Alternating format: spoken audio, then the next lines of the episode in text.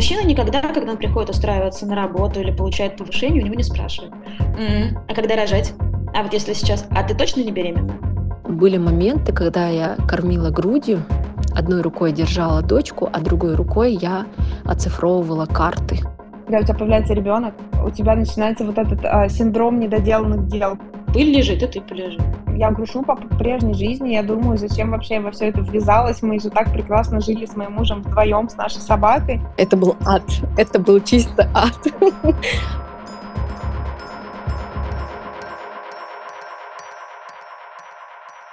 Всем привет! С вами третий выпуск подкаста о материнстве «Твою мать» и я, Мадина Куанова. В этом выпуске вы услышите голоса не одной, а сразу нескольких героинь. Гости этого эпизода — девушки из разных городов, стран, разных профессий, но их объединяет то, что все они работающие мамы. И как вы уже, наверное, догадались, этот выпуск будет про то, как женщины совмещают карьеру, материнство и быт. Для меня это комбо до сих пор звучит очень пугающе, а, но реальность такова, что для многих женщин это нормальная ситуация. Буквально разрываться на части между этими сферами. Я начала работать, когда Илине был год и 4 месяца, и работа была для меня одним из способов справиться с депрессией. Но это не значит, что она стала спасением и абсолютным счастьем, и хотя я более-менее научилась совмещать, но это все равно остается испытанием для моей нервной системы и проверкой на прочность. Но у меня один ребенок, а вот у моей гости, журналистки из Актау Жанны Сагидула, двое детей. Марк и Таир, а еще они погодки, им сейчас 4 и 3 года. А самой Жанне 24. Жанна, привет! Привет!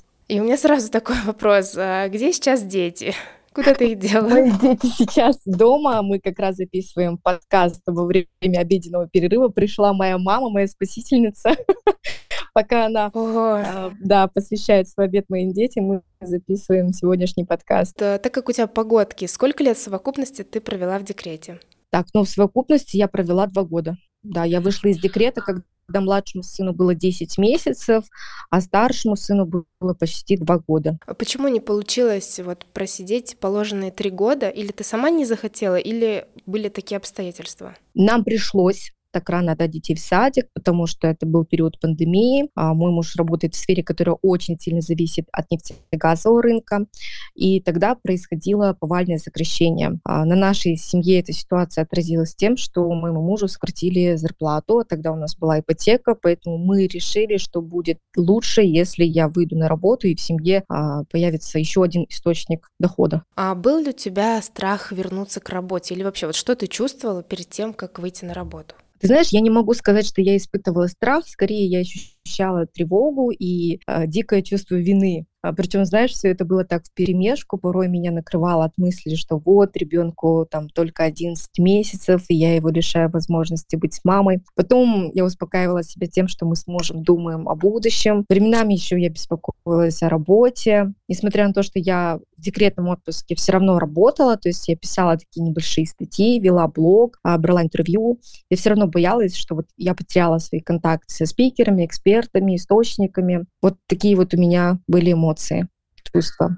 А у тебя не было таких э, переживаний, что вот ты придешь в команду и можешь всех подводить теперь, так как у тебя есть дети, ты уже не такая там, мобильная и быстрая, может быть, и что они вот будут болеть в садике, и тебе придется отпрашиваться. Вот такие были у тебя переживания? То, что у меня были сто процентов. Конечно, у меня тоже были такие страхи, я жутко переживала, но я здесь хочу отметить, у меня была замечательная команда на информбюро. А мне перед тем, как я вышла в декрет, перед моим первым рабочим днем, а, мне писали мои коллеги, девочки, которые такие же мамы, как я, они мне писали слова поддержки, говорили, что все в порядке, ты все помнишь, ты все справишься, мы тебя поддержим. А и, и как вы проходили вот эти вот периоды адаптации, дети, ну, кроме того, что они сильно болели, наверное, да? Да. Это был, часто ад. это был чисто ад. Отдать детей в садик было не так сложно, как решать проблемы с их адаптацией, потому что это бесконечный ОРВИ, сопли, бронхиты, они адаптировались вот в плане вот э, по здоровью где-то год-полтора. То есть неделю они в садике, две недели они на больничном. Пока они болели, я работала из дома, как раз вот это был период пандемии, мы все работали удаленно. А, это было для меня крайне тяжело, потому что все-таки работа на ленте новостей, где объем работы очень большой. Так происходило, что я в руках держала телефон, а, слушала там в Ютубе брифинги, пока мой сын, сидя у меня на коленках, дышал через небулайзер. У нас, да, у нас были попытки там найти няни, но безуспешно, потому что практически все женщины, которые откликались на наше объявление, они относились к этой работе, ну, как к временному заработку, и уходили там спустя две недели, месяц. Слушай, вот просто работа на ленте новостей, это для меня так просто стресс без детей. Да. Потому что я все-таки больше журналист про большие материалы, и для меня просто быть на ленте и вот это вот все быстро отписывать сам по себе стресс. Я не представляю, как, э, как твои нервы со всем этим справлялись. Благодаря этим условиям угу. я научилась очень быстро писать новости. я была в этом в первую очередь заинтересована. Да, вот а, я хотела сказать, что когда вот у меня были страхи, что я буду подводить людей, а, один просто человек мне сказал, что, Мадин, ты знаешь, что мамы — это самые лучшие э, тайм-менеджеры. И вот что они более ответственны, держатся за работу и умеют распределять время. Вот мне кажется, что это ты доказываешь, что это так. Да, это точно. А вот, ну, у тебя бывали такие ситуации, когда ты не успеваешь нигде? И дети заболели, и мама не может прийти, и на работе вот все срочно горит? Бывали, да, конечно, бывали такие случаи, но а, меня спасал мой муж. Он а, для меня огромная поддержка, это мой тыл, моя опора, потому что без него у меня бы точно ничего не получалось. А, я говорю, то есть на работе мое начальство, мои коллеги, они не видели, что у меня происходит за ту сторону монитора, да. А, то есть я никогда не отпрашивалась с работы. Я, в принципе, я очень боялась быть обузой для команды, такой проблемной мамочкой, и никогда там не злоупотребляла своим статусом замужней мамы двух детей. Ну вот ты сказала, что коллеги тебя поддержали, а вот э, как ты думаешь, ну а начальство бы поддержало тебя или вот они вообще, ты им ничего подобного никогда не говорила? Я старалась не делиться, да, я старалась э, не просвещать их о своих проблемах. Э, есть задачи, которые я выполняла, а, но потом э, я уже чувствовала, что я стала мини-результативной, а у меня все вот просто сваливалось из рук, я ничего не успевала. Проблемы с нянями, то они есть, то, они не, то их нет. И я привыкла что в редакции я должна, мою работу должны видеть, мне важно, чтобы я приносила результат. И были такие случаи, когда материалы по моей вине редакция пропускала. Я поняла, что мне нужно уходить. Меня никто не просил там уволиться. Это не было такого, что вот меня уволили из-за этого. Это было по моей инициативе, потому что я не хотела подводить команду. Мне пришлось покинуть эту классную редакцию. Мне было очень тяжело, далось это решение, но я ушла вот ради своих детей, чтобы им было комфортно. Вот я поняла, что пока вот эта адаптация не пройдет, я не смогу посвящать столько времени работе. Ты ушла куда? Получается, ты сейчас на другой работе? Нет, после этого я ушла работать ночным выпускающим уже в другом издании. А, моя семья э, засыпала и просыпалась от э, звуков э, компьютерной клавиатуры. А, и как раз тогда нам очень повезло, у нас появилась замечательная няня, она обожала моих детей, она помогала мне абсолютно во всем, я отсыпалась. То есть ночью я работала, днем она приходит, смотрит за детьми, если они болеют, и я отсыпаюсь. Я все успевала, жизнь более-менее наладилась. Но спустя время я поняла, что да, я зарабатываю, да, я э, работаю, но как профессионал я не расту, я остановилась в развитии, это меня жутко тревожило, потому что я хотела расти. Угу. И потом ты ушла с ночного, с ночного редакторства, да? Да, сейчас я отказалась от всех своих ночных смен, я уже не работаю на ленте, хотя предложения поступают, но я отказываюсь, потому что понимаю, что в моем случае это очень сложно. А, сейчас я работаю над лангридами, я пишу длинные аналитические материалы. А, у меня есть определенный дедлайн, который я устанавливаю для себя, иногда редактора устанавливают, и я стараюсь вот в этот а, период уложиться, в этот срок. Но чтобы уложиться в срок и плюс еще успевать детьми, я иногда работаю ночью, то есть дописываю ночью. Вот. Ну и, во-первых, для меня это стало очень интересным, потому как я ранее не писала так часто лонгриды, а во-вторых, ну, я не, больше не, при, не привязана к своему рабочему месту. Ты вот для себя за все это время, пока ты работаешь э, и совмещаешь это все с материнством, ты для себя определила, а, что для тебя работа? Это карьера, у тебя есть какие-то цели определенные, или это вот ну просто заработок? Ты, можешь ли ты что- что-то поставить на первое место? Э, для меня моя работа журналиста это не просто возможность заработать, это неотъемлемая часть моей жизни. Я не представляю себе жизнь без этого. А сейчас мои дети подросли, и я уже могу выкладываться, ну процентов не на 100, но хотя бы на 70. У меня есть планы, я хочу поехать учиться, хочу продолжать делать качественные, хорошие лангриды, писать больше в своем регионе. А я сама живу в Казахстане, на Западе, в Актау, где чаще всего происходят социальные конфликты, митинги, забастовки. Поэтому у меня есть определенные, да, карьерные цели, и я думаю, что я их добьюсь, и добьюсь в кратчайшие сроки. Если у меня будет и дальше такая поддержка колоссальная от моей семьи, от моего мужа и от моих родителей. Вот я не могу не спросить, а правда, что со вторым легче? Со вторым ребенком?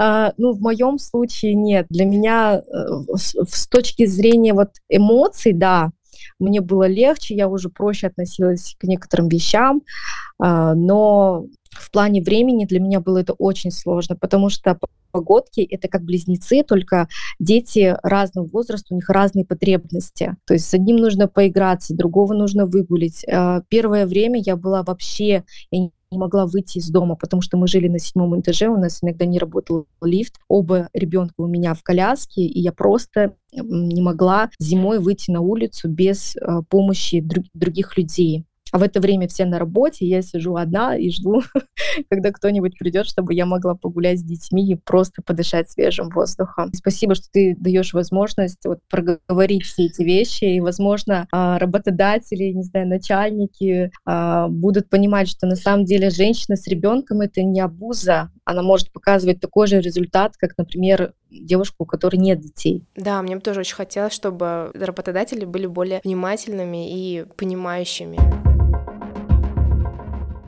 предлагаю послушать историю девушки, которая решила не делать перерыва в работе. Ее зовут Катя Немчик. Кате 28 лет. Она занимается бьюти-боксами и работает в сфере копирайтинга. Катя, привет. Привет.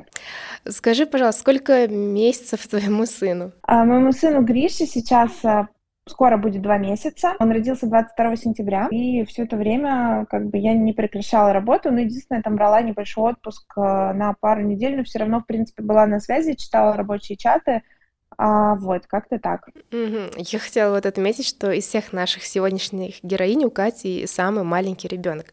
Вот объясни нам, пожалуйста, почему ты решила не прерываться из рабочего процесса? Ну, это на самом деле история э, такая долгая, и нужно посмотреть в мое прошлое и вообще в мой опыт. Я просто работаю примерно всю жизнь. А, там э, первые мои статьи в районной газете города Химки вышли, когда мне было, наверное, лет 14 или 15. А, вот, и с первого курса я работаю постоянно, и э, я закончила журфак МГУ, и долго работала журналистом, и в том числе, ну, как-то у меня просто все время все совмещалось. Я там работала в издании, писала новости после учебы, а утром ходила на пары. А потом я работала корреспондентом а, на крупном канале в новостях, и тоже работы было просто колоссальное количество. Я много ездила в командировки, там работала по 15-18 часов периодически. А, и, ну, наверное, такая просто большая нагрузка для меня очень привычно, и я работаю действительно очень-очень давно, и просто у меня был такой период жизни, как раз после работы в новостях, а, со мной случилось выгорание. И я полгода не работала, и это было для меня очень-очень тяжело, и я поняла, что, ну, наверное, это совсем не мой формат, а совсем-совсем не работать я не смогу, по крайней мере, в ближайшее время. Это будет для меня, наверное, даже травматично, потому что я чувствовала, как раз когда я после выгорания сидела полгода дома, я чувствовала себя очень плохо, очень тяжело, мне было жутко некомфортно, я чувствовала себя нереализованной. А, казалось бы, там а, у тебя куча свободного времени, там езди по всей Москве, завтракай в кафе круассаном, потом иди, там, не знаю, в книжный магазин, на прогулку, встречайся с подружками, но вообще как бы все пошло не по плану. Я сидела дома и чувствовала себя отвратительно. Вот. И сейчас я просто не готова этот опыт своей жизни повторять э, в каком-либо формате. Я очень рада, что у меня есть возможность работать, потому что я чувствую себя в жизни реализованной. Вот. Даже пусть в таком формате, что как бы у меня тут полуторамесячный ребенок со мной 24 часа в сутки. А вообще вот была возможность не работать? Да, у меня была возможность не работать определенно. А, конечно же, потому что я самозанятая, у меня нет никаких декретов, у меня нет э, возможности там от государства государства получать какие-то деньги а, за то, что я сижу с малышом. Но при этом, да, возможность у меня была, но мы ее даже с мужем как-то не обсуждали, потому что, мне кажется, как-то с самого начала беременности я говорила, что я буду работать, и э, для меня это важно, и, собственно, мой муж вот во время моего выгорания был со мной, и он мне очень помогал, и, и морально, и, конечно же, материально, ну, просто он помнит меня в том состоянии, мне кажется, мы все этого боимся, э, вот, но на самом деле нет, тут даже я не из страха больше действовала, мне просто, правда, я правда очень люблю работать, а вопрос в том был, что нужно было подобрать э, правильную нагрузку. То есть э, я же не могу работать полный рабочий день, я не могу ездить в офис, а я не могу там э, быть на связи в какое-то конкретное время, там, с двух до четырех, потому что я не знаю, что, что какие планы у моего ребенка, может быть, он в это время решит устроить там какой-нибудь скандальчик или, я не знаю, что-нибудь такое. Угу. А вот как теперь устроена твоя жизнь? То есть с тобой маленький ребенок круглые сутки, какая-то помощь, кто-то помогает, или когда он спит, ты работаешь, как ты это все делаешь? А, вообще у меня в голове а, за первые там три, наверное, недели его жизни или месяц появился какой-то четкий план, как я хочу, чтобы все выглядело в первые полгода. А, понятное дело, что план и дети — это слова, которые не сочетаются друг с другом, как мы успели выяснить. Тем не менее, вообще в, в идеальном мире это выглядит так. Вот а, а, у меня муж работает в офисе, а, его как бы нету со мной рядом целый день, поэтому я одна. А, но раз в неделю ко мне приезжает моя мама, вот, и в это время я могу, в принципе, работать в то время, когда он не спит, и в то время, когда он не ест. А, и там несколько раз в неделю а, может гулять а, бабушка мужа, потому что они живут совсем недалеко, и, в принципе, ей удобно, она с большим удовольствием готова приходить. Но пока такой недели, чтобы я работала там четко а, по этому плану, не было. А, с каждой неделей все больше и больше получается его придерживаться. И у меня там есть еще а, другие проекты, и вот сейчас, например, там в наших бьюти-боксах у меня все встало на места. То есть там я, в принципе, отладила работу, у меня получается а, быть на связи, у меня получается закрывать мои рабочие задачи, и, а, наверное, в целом я надеюсь, что не самый бесполезный сотрудник. А можешь немножко рассказать вот конкретно, э, из чего стоят твои задачи? Вот что ты должна делать? А, мы выпускаем, собственно, боксы с корейской косметикой раз в сезон. Это такой э, проект, который появился совсем недавно, в 2020 году, в конце года. А, вот. И сложность а, моей работы заключается в том, что боксы очень популярный. На старте продаж, когда мы их э, выставляем, их могут разобрать за одну или две минуты. Получается, за все время мы продали там около 100 тысяч боксов. Каждый старт продаж просто, ну вот, это я все к тому описываю, что чтобы представить, какой ажиотаж происходит там у нас в входящих сообщениях, в письмах в поддержку, а я, собственно, отвечаю в том числе за общаться с покупателями. И а, это занимает очень-очень много времени, сотни сообщений, и вот моя в том, чтобы на них отвечать, особенно в старте продаж, но, конечно же, и э, в другое время есть тоже поток входящих сообщений, э, и вот я общаюсь с клиентами. Когда у меня есть время, я пишу тексты, описание там средств, продуктов для нашего сайта, что-то пишу в Инстаграм, а, но, честно говоря, сейчас я этой работой не занимаюсь, потому что времени на это у меня нет, как раз-таки из-за того, что вот у меня малыш. А на, на сообщения продолжаю отвечать. Это это прямо-таки сложно. А, я уже пережила старт продаж после а, того, как родился Гриша. Получается, что Гриша родился 22 сентября, а 23 октября, то есть ровно через месяц, у нас был старт продаж, и это у нас было очень-очень много новых покупателей, а, было просто куча вопросов, и я помню, что это было воскресенье, я с утра была на связи, я отвечала а, в Инстаграме. Я, конечно, это делаю всегда с огромным удовольствием. Я просто довольно сильно люблю людей, люблю им помогать. И э, я очень радуюсь, когда там у нас клиент не мог, например, а, почему-то оформить покупку бокса, ну там что-то не понимал, да, и я ему помогла, он смог и пишет там нам спасибо большое, мне так приятно, я так рад. Я с утра до ночи была на связи, э, хотя меня никто не заставлял. Мне моя команда сказала, Катя, если ты там не в состоянии, если ты там у тебя нет времени, то отвечай по мере возможности, мы подстрахуем, все нормально, но я же как бы э, сотрудник-герой, мне нужно, чтобы везде все было идеально, а, вот, и поэтому я старалась быть на связи, я помню, что ночью я начала отвечать на сообщения ночью, когда там я кормила Гришу одной рукой, а потом перешла в утро, я почему всю эту хронологию рассказываю, в общем-то, к 10 примерно вечером от меня уже ничего не осталось, а, потому что мне было очень-очень тяжело, и на следующий день у меня прям такая небольшой нервный срыв случился, я поняла, что я переработала работала, и как-то мне нужно в такие дни себя тоже правильно организовывать. И это тоже, на самом деле, хороший опыт, потому что когда у нас будет следующий там старт продаж, он запланирован на январь, то есть тогда Гриша уже сколько? Ну, месяца 4-5, наверное, будет. Я, наверное, я не знаю, мне кажется, что я смогу как-то более плавно этот момент отработать, и чтобы я не пострадала. Меня очень поддерживает моя команда, правда, вот, наверное, за все время моей работы такой команды, как сейчас, у меня не было никогда. Слушай, как раз хотела спросить про команду и про отношение коллег э, к тому, что ты совсем молодая мама. То есть э, там полная поддержка, да? Да, мне кажется, что да. Э, я как-то заранее обсуждала, что я буду на связи, я буду работать, но в, каком объеме мне получится быть на связи, я не знала. И вот только после родов я смогла как-то это объяснить, и мне сказали, что все окей, конечно, мы с тобой там обсудим, мы найдем удобный формат.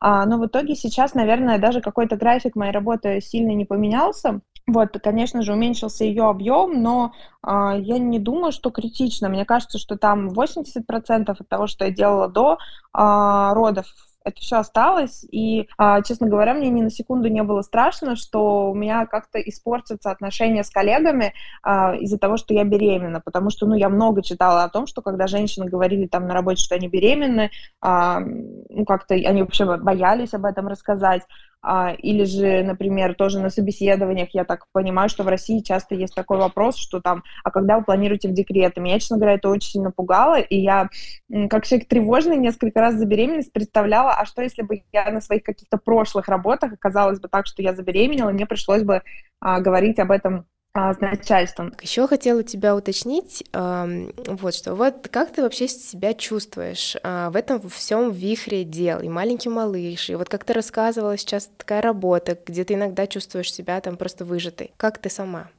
Ну, что касается работы, тут как бы ощущение того, что я выжатая, я вообще к нему, честно говоря, привыкла. Ну, в плане того, что я всегда, правда, очень много работала, и как-то вот э, я, наоборот, стараюсь э, сейчас организовать все так, чтобы все было спокойно, и я не доходила до таких крайностей. Вот. А что касается жизни с малышом и с работой, и со всем вместе, а, наверное, главным для меня открытием стало то, что когда у тебя появляется ребенок, у тебя начинается вот этот а, синдром недоделанных дел, когда у тебя постоянно все недоделано. То есть ты начинаешь там, я не знаю, мыть чашку и оставляешь ее наполовине брошенной. Ты начинаешь отвечать на рабочее сообщение, и через два часа ты там, в лучшем случае, через два часа, а не если через два дня возвращаешься к ноутбукам, видишь там, что ты начинаешь, что у тебя там набранный текст открыт. Добрый день, там тра-ля-ля, и, в общем-то, дальше ничего нету. Вот, и это было очень для меня непривычно. Я просто такой немножко перфекционист, я как я уже сказала, тревожный человек, и я э, очень не люблю, когда что-то недоделано, особенно когда ты прямо ты видишь, ну, то есть, не знаю, там, ты не домыл полы, или ты, э, не знаю, там, не дозаправил кровать, и вот мне было реально физически больно на это смотреть, когда у меня малыш на руках, а у меня в доме все там э, вниз головой, и э, в ноутбуке или в телефоне куча неотвеченных э, дел. Ну. А ты вообще вот успела понять, что ты стала мамой? Как, как ты себя как, как мама чувствуешь? Да, на самом деле я успела понять. А вообще, на самом деле, с моим а, анамнезом у меня все неплохо, мне кажется, сложилось. У меня нет послеродовой депрессии, и я надеюсь, что ее не будет. А я как-то вот перед появлением ребенка готовила себя перед родами, да, к тому, что а он может родиться, я к нему ничего не почувствую, или я к нему почувствую какое-то раздражение, ну не сразу, да, через несколько дней, когда мне будет тяжело, или там я не захочу его видеть, потому что я вот, ну, действительно тревожный человек, там я а, довольно долго занимаюсь с психологом с 2018 года, и многие события в жизни у меня там переживались мной очень тяжело, и я поэтому просто, ну, знала, что как бы я в группе риска по после родовой депрессии совершенно точно. И мне даже моя психолог говорила, что там нам обязательно после рождения малыша нужно будет с вами работать, потому что такой как бы эмоционально а, уязвимый период. Более того, события последнего года меня тоже как бы, будучи беременной, все это переживать, э, это, конечно, очень э, сложно. И я действительно у меня не было никаких ожиданий от появления малыша в плане моих там эмоций, да, и реакций. Я себе говорила, что как бы ты ни отреагировала, как бы тебе ни было, как бы ты к нему ни относилась, ну там мы что-нибудь придумаем, мы справимся, но вот э, я себе не придумывала какие-то сказки про розовых единорогов, что я там рожу, и мой малыш будет такой розовощекий, и я сразу стану идеальной мамочкой, которая успевает работать, гулять, хорошо выглядит, моет голову там раз в два дня, не знаю, там умывается, наносит все средства, потому что у меня же куча банок дома, я работаю в бьюти-боксах, у меня есть э, чем мазаться, но мне грустно, что я там не, не всегда это успеваю. Вот, и, в общем-то, ну, на самом деле, правда, мне кажется, сложилось все очень неплохо, и я очень этому рада, я чувствую к этому тепло, конечно же, иногда там я грушу по прежней жизни, я думаю, зачем вообще я во все это ввязалась, мы же так прекрасно жили с моим мужем вдвоем, с нашей собакой. Этого, наверное, очень немного. В большинстве случаев я как-то уже живу в этой новой роли, и я к ней, конечно, еще привыкаю, но в целом я очень надеюсь, что я справляюсь, и что трудности, которые возникнут впереди, я с ними тоже справлюсь. Но тоже говоря про роль мамы, а, вот я думаю о том, что да, окей, сейчас у меня получается работать, может быть, потому что малыш еще маленький, может быть, потому что там, не знаю, все пока в порядке, а потом что-то пойдет не так. А, такие просто мысли тревожного человека, а, вот, что все обязательно должно пойти не так в какой-то момент, и если сейчас все идеально, то это просто как затишье перед бурей.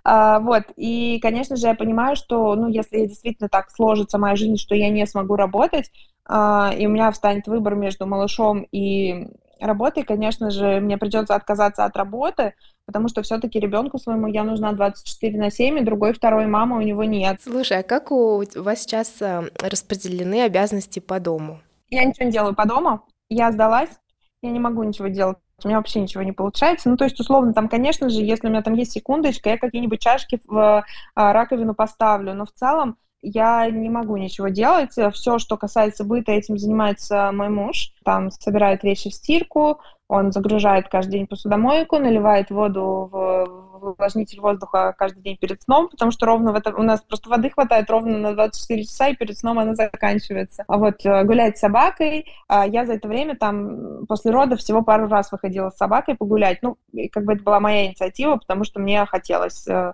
немножко почувствовать э, свободную жизнь. Вот. У нас есть клининг, к нам приходит помощница раз в неделю. А вот в дни, когда приезжает моя мама, она привозит что-то из еды. Нам мама моего мужа тоже передает нам, и папа мой муж тоже передают нам еду. А, вот, в остальное время мы что-то заказываем. А, Леша, вот у него есть время готовить завтраки. Ну, в смысле, не, по, не в будни, конечно, а в выходные. А в будни, там, если на что-то есть в холодильнике, он по возможности там старается мне что-то приготовить, оставить. Просто у меня был такой опыт вот э, с Илиной, когда она была совсем маленькая, а наши родители жили вообще в другой стране. Мы были-то в Москве, они были в Казахстане. И к нам никто вот не мог так часто, ну, вообще там раз в несколько месяцев приезжала моя мама, в остальные дни я оставалась одна дома с дочкой, муж уходил. И вот это вот, да, все было на мне быт, там, готовка, не было до возможности у меня нанять клининг или так часто заказывать еду, поэтому я себе на будущее такое сделала наказ, что если я захочу второго ребенка, то я должна буду позаботиться о том, чтобы у меня была возможность э, там клининг вызывать или еду почаще заказывать. В этом плане я очень рада, что у девушек э, сейчас есть такая возможность себе помочь вот таким образом. На последних месяцах моей беременности у меня начались переживания, потому что он задерживался на допросах. И в какой-то момент у меня начинают возникать страхи, что а вдруг я рожу одна? говорит Айнура Уналбекова. Айнура из Астаны, ее детям 6 лет и 2 года. У ее мужа Димы финансовые проблемы начались, когда Айнура была в ожидании первого ребенка. Ей пришлось очень рано снова взяться за работу, совмещать уход за младенцем и учебу в магистратуре. В какой-то момент наша героиня взяла на себя все траты на ребенка и продукты для всей семьи. Спустя время паре удалось выбраться из кризиса и сохранить теплые отношения. Но, как говорит сама Айнура, у нее осталась привычка все совмещать. Давайте послушаем фрагменты из ее истории. Я родила, дела стали хуже, я вижу, что нам не хватает финансов. И мне как раз параллельно от друзей поступило предложение в одном проекте, да, а, тоже по геоинформационным системам, быть как бы, да, специалистом по картографии. Я говорю, что я не могу выйти в офис, могу ли я быть да, аутсорс-специалистом и работать онлайн. Параллельно идет написание диссертации, параллельно я вижу, как мой супруг потихоньку скатывается в депрессию, потому что мы начали терять буквально все. Ну и я соглашаюсь. Я вижу, что Лаура маленькая, пока спокойная, пока она может там лежать, переворачиваться, я могу рядом сидеть и параллельно, да, с ноутбуком, за ноутбуком, сидя, что-то делать. Но я себя утешала, что, ну я же все равно ночами не сплю, у ребенка лезут зубы, да, и я было, были моменты, когда я кормила грудью, одной рукой держала дочку, а другой рукой я оцифровывала карты, делала карты за ноутбуком. Одна рука на мышке от компьютера, вторая рука держит ребенка. В какой-то момент, э, когда я исполнилось два года, в 2018 году, Я уже очень активно работала, я даже вышла в офис, да, по полдня я выходила в офис, потом бежала, забирала Лауру, и потом мы делали дела по дому, по вечерам мы ездили в бассейн. Приходит супруг и говорит, что мы теряем жилье, мы переезжаем к родителям. Я реально благодарна всем девочкам, с которыми я училась в магистратуре. То есть пока шла предзащита или какие-то индивидуальные пары, девочки по очереди выходили и в коридоре нянчились с нашим ребенком она выросла так быстро, и она выросла у всех на руках. Она росла в университете, в магистратуре. Она росла в кабинете у декана. То есть все понимали, что что-то не то, но никто у меня ничего не спрашивал. Просто говорили, хорошо, приходи с ребенком. И самое интересное, что я благодарна своему ребенку, что она мне позволяла сидеть на парах. Были пары, когда мне разрешали зайти с ребенком. Она сидела у меня на коленках и слушала да, со мной вместе. А, есть даже фотографии, да, где мы все а, в России, в Российском университете на стажировке, и Лаура просто сидит вот на столе, на парте, что-то там рисует, калякает, она уже начинала ходить, мы все сидим, слушаем. Вот так она выросла, и когда мы переехали, она уже начала ходить на полный день, потому что я вынуждена была выйти на полный день, на полный рабочий день потому что я понимала, что жить с родителями не вариант. Получается, сразу ребенок, сразу кризис, и это все как-то вот навалилось. И я даже сейчас я так радуюсь, что я ее снимала, да, каждый ее там шаг я снимала. Конечно, я снимала. Не предвкушала, понимаешь, я не ощущала вкус этих моментов. Моя голова, я автоматически это все снимала на память, но моя голова была занята абсолютно другим, не материнством. В тот вечер я села, пересмотрела весь архив, какой она была, как она ныряла, колечки доставала. То есть, оказывается, она столько всего достигаторского делала, маленькая девочка, чтобы получить хоть какое-то наше внимание. И благо, я была рада, что мы на тот момент жили с родителями, пусть они нам как-то что-то финансово там глобально не помогали, реально помогли компенсировать то внимание, которое не дали я и Дима. Бабушка и дедушка ей реально додали это внимание, и она выросла более-менее как ребенок, выросший в любви. Но она была взрослая, не по годам. Привлекаем ли мы, да, сейчас даже, и тогда, когда дела наладились, там какую-то доставку еды или клининг, да, как мы вот это совмещаем. И я стала все анализировать, когда ты начала, да, у меня спрашивать. Оказывается, нет. Мы не привлекаем клининг. Мы не покупаем там полуфабрикаты, чтобы быстро что-то приготовить. У меня ни муж, ни дети не кушают там купленные пельмени или вареники. Я поняла, что мы команда, что командная работа и баланс во всем, они очень сильно играют большую роль. Потому что бывало, что мы приходим очень уставшие в вот эту нашу крохотную квартирку, и мы понимаем, что вокруг просто нереальный бардак. Мы смотрели на друг друга с Димой и говорили друг другу, ну что, давай? Давай. Он берет пылесос, я беру тряпочку, раскладываю вещи по местам, он пылесосит. А, на нем были обязанности туалет, ванная, на мне кухня. И вот так мы вместе убирались. И по сей день это так, и изначально это было так. А сейчас у нас есть дни, когда готовит папа, и дети этому очень сильно радуются. У нас есть дни генеральной уборки, когда мы всей семьей убираемся. У нас есть дни, когда папа может погладить или пропылесосить. Единственное, да, полы там я мою. Сейчас уже дочка к этому привлекается я поняла, что мы вот эти какие-то доп. ресурсы мы можем позволить себе, но почему-то как бы не делаем этого, наверное, потому что у нас это уже настолько отлажено. То есть мы настолько в тот период научились экономить, когда нам не хватало, что у нас это уже сейчас на автомате происходит. У нашей героини Кати есть возможность как-то освободить себя от домашних дел, посвятить малышу и работе.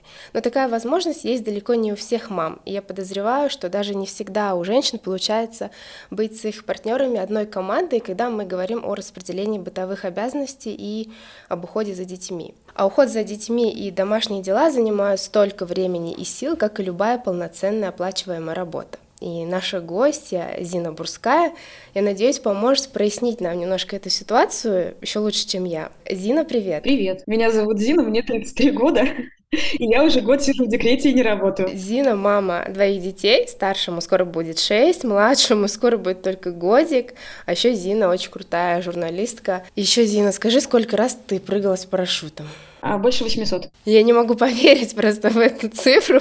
А еще Зина, конечно, она феминистка и член команды Gender Team, которая занимается гендерными исследованиями и тренингами, связанными с гендерными проблемами. Осенью 2021 года Зина предложила мне и моему мужу поучаствовать в тестировании приложения KKL, которое считает, сколько времени мы тратим на заботу о близких и бытовые дела. На протяжении недели мы с мужем вносили в приложение данные о том, сколько времени мы тратим там, на уборку, покупку продуктов, до решения семейных вопросов, э, общение с ребенком, игры с ребенком. Это все переводилось в деньги, э, и ну, выводы, которые тогда мы получили, меня они немножечко, конечно, расстроили. Вот да, мне показалось, что в переводе на деньги все-таки это как-то мало. А, а еще меня расстроил тот факт, что вот этот вот отрезок, который занимал у меня дела по дому, он был больше, чем тот ну, фрагмент, который занимал э, дела с ребенком. Но мне показалось как-то, раз уж мы отдаемся семье детям, этим домашним делам, то хотелось бы, чтобы общение с ребенком его было больше, чем дел по дому. Ну, вышло вот так. А еще Зина послушала всех э, моих гостей, и она готова с нами поговорить немножко о том, как э, совмещать карьеру, быт и уход за детьми, все вместе. Зин, как ты думаешь, какой-то есть обычный сценарий того, как женщины со всем этим справляются? Да, конечно. Наиболее распространенный сценарий э, и ситуация, в которой женщина берет на себя все, что связано с заботой о ребенке или о детях, и все домашние обязанности.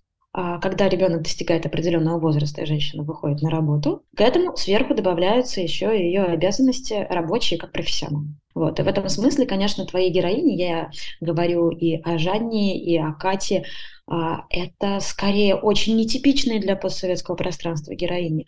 Вот тот уклад семейный, который есть, он, к сожалению, не сильно распространен. И далеко не каждая женщина может сказать, что ее муж, как говорил, например, Жанна, да, что он выступает действительно настоящим тылом, поддержкой, опорой и позволяет ей быть не только человеком функций, а именно человеком, который постоянно заботится о ком-то, но и человеком самоценным, да, которому нужно создать условия для самореализации. А вот Айнура сказала, что у нее с мужем получается быть командой и вообще поймать какой-то баланс. Вот это вот реально ли среди вот многих женщин? Опять же, скорее нет, чем да. Конечно, у Айнур достаточно сложная история, когда я а, слушала, да, с чего все начиналось в их семейной жизни после рождения ребенка, ну, мне так прямо было нехорошо, потому что я частично могу себе это представить, и это очень тяжело.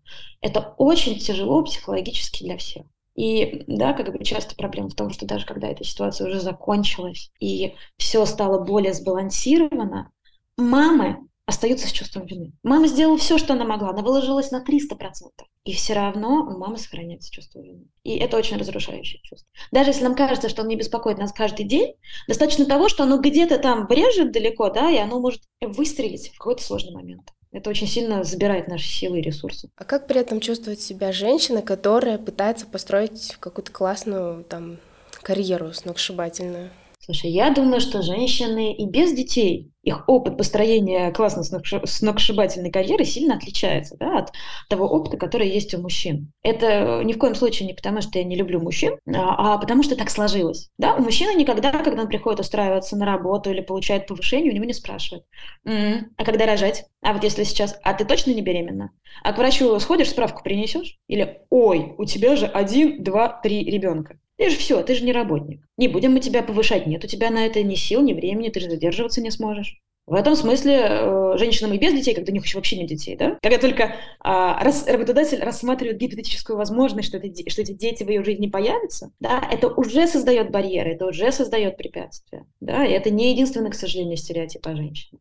Это когда у женщины появляются дети, да, бывают очень близкие к идеальным ситуации, когда действительно а, все, что касается домашних дел и заботы о ребенке, удалось внутри семьи каким-то образом перераспределить комфортно для всех. Но все равно там остается маленький вот этот но, потому что чисто биологически у женщины связь со своим ребенком, особенно пока он маленький, но она достаточно сильная, да.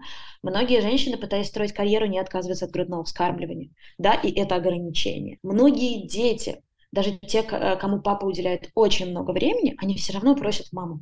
Вот у меня шестилетка, несмотря на то, что сейчас папа с ним проводит очень много времени, все равно мама. В пятницу папа пришел за шестилеткой в садик, шестилетка устроил страшный скандал и сказал, что без мамы он никуда не пойдет, потому что за ним всегда приходит мама, и тут мама не пришла, и с любимым папой нет. Так, но потом удалось решить этот вопрос, или тебе пришлось бежать в садик? А, я не могла бежать, потому что заболел младший, и мы вели переговоры по видеосвязи. Удалось, конечно, решить. Но это само по себе очень показательно. Да? Дети действительно, действительно делают все для того, чтобы быть с нами рядом как можно больше и как можно дольше. И это, это да, это еще одна сложность, которая возникает, э, когда ты хочешь строить классную карьеру. А ты вообще сталкивалась когда-нибудь с таким отношением, чтобы тебя спрашивали такие вопросы? У меня был период, когда я пыталась уйти из журналистики а, и устроиться в крупную международную коммерческую компанию. И на собеседовании у меня спросили про замужем, не замужем, дети, не дети, какие планы. Я была несколько тогда удивлена. Тогда еще очень мало зна ну, ориентировалась в теме гендерных исследований, но меня так это неприятно зацепило. А сейчас эта компания один из международных лидеров по интеграции, diversity and inclusion и всего такого. А как у тебя вообще устроена жизнь сейчас? Я классно и сочно оттеню твоих героинь. У меня двое детей, и я безвылазно сижу в декрете. И вот наш сегодняшний разговор, наверное, это Первая рабочая активность за последние месяцев 10. Это отчасти осознанное, отчасти вынужденное решение. Осознанное в том смысле, что когда, что когда у меня родился старший ребенок, я была абсолютно уверена, что я очень быстро вернусь в работу, и у меня были попытки вернуться. Я пробовала с ребенком при поддержке мужа и бабушек ездить в командировки, но на самом деле ничего не вышло. Ничего, кроме, кроме депрессии, я в итоге не заработала, потому что так получилось, что я вот не смогла. Я этот баланс сама нащупать не смогла, у меня не получилось. А, но при этом все равно там месяцев шести я а, все время брала какие-то маленькие подработки. Для меня было тогда принципиально важно, чтобы, если вдруг что, а, я могла ребенка независимо от мужа содержать. Я не знаю, откуда у меня конкретно появилась эта мысль, но я понимала, что это важно. На самом деле теперь я понимаю, что правда важно, потому что жизнь очень непредсказуемая штука, и даже если ты мама маленького ребенка, стратегически неплохо бы иметь либо какой-то запас на случай чего, а либо постоянно поддерживать свою квалификацию, пусть даже будет два часа в день, да, но ты не, не выпадаешь из обоймы, и тебе гораздо проще потом, когда ты можешь нарастить рабочие часы, вернуться именно в ту сферу, куда бы ты хотела. Зин, а вот у тебя с первым ребенком ты говорила сейчас, и вообще, по-моему, я это знала, что у тебя тоже была послеродовая депрессия. А, да, ну единственное, что это не была прям классическая послеродовая депрессия. Психиатр депрессию диагностировал, когда ребенку уже было старшему два года, даже больше, наверное, два с половиной. Но я ретроспективно понимаю, что депрессивные эпизоды у меня были до рождения детей, к сожалению. Вот. И со старшим ребенком я просто очень долго, как и многие другие женщины, я терпела, тянула, мне казалось, что не бывает э, антидепрессантов, которые совместимы с грудным вскармливанием. Ой, что все это так сложно, вот как же я пойду, я живу в Чехии, психиатру говорить на чешском языке. А, ну, в итоге я пошла, и это было одно из лучших решений в моей жизни, потому что есть огромное количество препаратов, которые очень сильно облегчают жизнь, при этом абсолютно безопасны для детей. Да, и когда я их начала принимать, я поняла, что мой мир никогда не будет прежним. Это было так обидно. То есть ты понял вдруг, что ты столько сил и столько времени потратил на то, на что нужно было его тратить. Нужно было не пытаться, да, сдвинуть эти горы, пойти тем путем, который как бы наука уже опробировала. Да, а вот ты со вторым ребенком себя, по-моему, чувствуешь получше в материнстве. Вот. Это связано как-то с твоим опытом предыдущим? Ты себя как-то заранее готовила, подстраховала, может, в чем-то? Подстраховала помощью няни там или та же психотерапия тебе помогла? Вот. Меня, безусловно, поддерживает психотерапия, которую я не прекращала. А, и, конечно, да, сам факт наличия этого опыта. То есть, когда ты знаешь, что ты один раз это уже прошел, и ты не сдох, и все вроде более или менее нормально, ты знаешь, что ты второй раз это пройдешь, что большинство вещей, которые действительно очень тяжело в моменте переносятся, я очень тяжело переношу депривацию сна, а что это все действительно временно. Но это не значит, что у меня не бывает каких-то очень тяжелых моментов. Вот сейчас, на самом деле, один из таких, потому что дети просто несколько недель, и мы взрослые тоже, мы все болеем по кругу. И вот, когда дети начинают болеть, я не могу позвать никого на помощь, потому что я не хочу заражать своих нянь. А выйти мы никуда нормально не можем. У детей э, разница в возрасте достаточно большая, поэтому они живут в полном асинхроне. У них совершенно разные потребности и желания. И когда у тебя на двоих детей приходится двое взрослых, на самом деле это ну, конструкция безопасности прочности, конечно. Это поскольку мы живем не в той стране, где мы родились, у нас, к сожалению, нет поддержки семьи. Мы не можем на это рассчитывать. Вот, кстати, очень важный момент — это именно поддержка семьи. И в историях твоих героинь я об этом слышала, да, особенно это четко прозвучало в истории Жанны, да, которая приходила мама помогать, и, конечно, в истории Кати. Конечно, двоим взрослым даже одного ребенка воспитать очень сложно. Если есть возможность привлекать хоть кого-нибудь, я имею в виду из родственников, конечно, этим нужно пользоваться. Это, в общем, помогает, как правило, всем, если не совсем плохие отношения, это обогащает и детей, и мама, когда, когда она знает, да, что есть человек, к которому ты можешь обратиться действительно в любой момент, ночью, днем, на праздниках, когда случилась самая необыкновенная фигня, которую ты даже не мог вообще в голове своей сконструировать, когда ты знаешь, что есть человек, который подхватит, это просто, опять же, снимает с тебя часть нагрузки. Даже не в тот момент, когда он пришел и помог, часть ментальной нагрузки. Ты просто знаешь, что помощь есть. Ты знаешь, что вот у тебя есть тыл. И это, это, это, это огромное значение. Да, вот ты мне говорила до э, записи о том, что те люди, которых ты опросила в рамках своего тестирования, исследования этого приложения, а, они, в общем-то, пошли искать решение с партнерами. Не все. А ну можешь ли ты вот проговорить, вот, что нам делать? Женщинам, которые э, совмещают домашние дела, карьеру, материнство. Ух, мне сразу хочется, конечно, признаться, что у меня у самой не очень получается все это совмещать, потому что если бы получалось совмещать, то я бы не сидела бы целиком в декрете. И у меня довольно, на самом деле довольно тяжелый декрет. Потому что у нас сейчас обязанности, обязанности распределились в семье тем самым классическим образом, и ну, это прямо очень тяжело. Вот, но я надеюсь, что мы сможем это каким-то образом еще сбалансировать. А, что делать? На самом деле это, это правда сложная проблема, потому что а, когда ты устал, когда ты зол, и когда ты абсолютно уверен в, в своей правоте, очень сложно до другого человека что-то донести. Особенно, когда это касается таких фундаментальных вещей, потому что все эти модели семьи, они же, как правило, идут из родительской семьи. Ну, то есть, там, не знаю, твой муж всю жизнь прожил вот так, он просто не видел, что бывает по-другому. И он жил с тобой несколько лет вот так. А потом ты приходишь и говоришь, чувак, так не работает. И он такой, а, п, п, а, а как? Ну, то есть до этого же все было нормально. Вот, и человек, ну, конечно, из такой позиции договориться невозможно. Вот. И более того, да, мы не можем как бы отвечать за действия других людей. Мне кажется, здесь на старте решения проблемы самое главное начинать помогать себе самостоятельно. Да, даже не ставя да, готовность мужа все это пересмотреть во главу угла. Ну, я не знаю, с чего можно начать. С того, чтобы найти ту самую няню. Здорово, если об этом с мужем не нужно договариваться, потому что я знаю семьи, в которых мужья категорически против. Да, нужно спать. Вот прямо нужно спать. В любой непонятной ситуации, понятной, нужно спать, когда есть возможность. Потому что наше тело очень влияет на наше состояние ментальное. Да, нам нужно отказаться волевым усилием от нашего перфекционизма. Очень сложно. Очень сложно. Но от нашего перфекционизма не хорошо никому. Ни нам, ни нашим детям потому что ну, мы получаем просто в результате очень злую, очень задерганную маму, у которой все равно ни на что нет сил. Вот, лучше, правда, ну, как бы пыль лежит, и ты полежи. Нет других, ну, нет тут волшебной таблетки, здесь нет другого решения. Только вот такое, через накопление собственных сил, через бережное отношение к себе. Да, то есть такие довольно заезженные слова, но действительно бережное отношение к себе. Ты не сможешь бережно относиться к другим людям в рамках своей семьи, а для многих мам это очень важно, особенно когда дело касается детей, если ты не бережен с собой. А если ты идешь к мужу, типа, с вопросом, мы нанимаем няню, но вот у тебя нет денег на это сейчас, пока ты в декрете, и муж такой, ну, у меня тоже нет. Я считаю, это пока нам не по карману. Объясняешь, почему тебе нужна няня, в каком месте все это дело провисает. Действительно ли мы не можем без нее обойтись? Как правило, да, редко женщины ну, прибегают, пока еще, да, опять же, из-за определенных стереотипов, женщины не так часто прибегают к помощи няни. В больших городах, да, в малых нет. А, понять, действительно ли она нужна. Скорее всего, это. Если она действительно нужна, значит, нужно просчитывать. Просто смотреть, откуда эти деньги можно вытащить, что, какие расходы можно сократить для того, чтобы эти деньги вытащить.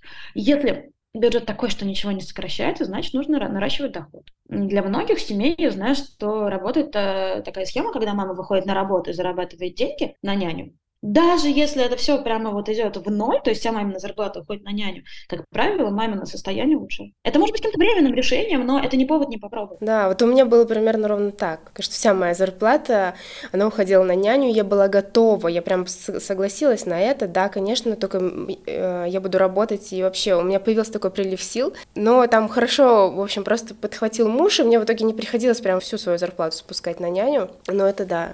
А, Зин, Спасибо тебе. Я надеюсь, что мир будет поворачиваться все больше к тому, что дети и бытовые дела, они будут для женщинами такими воронками, куда сливается вся энергия и силы, что наоборот, семья и дом станут для нас э, таким источником тепла и любви, и энергии. Вот спасибо тебе, что ты пришла сегодня, несмотря на твой сложный декрет и сложный день. И спасибо всем нашим слушателям. Ставьте нам, пожалуйста, оценки Apple Podcast на Яндекс Музыке, и я надеюсь, что очень скоро снова услышимся.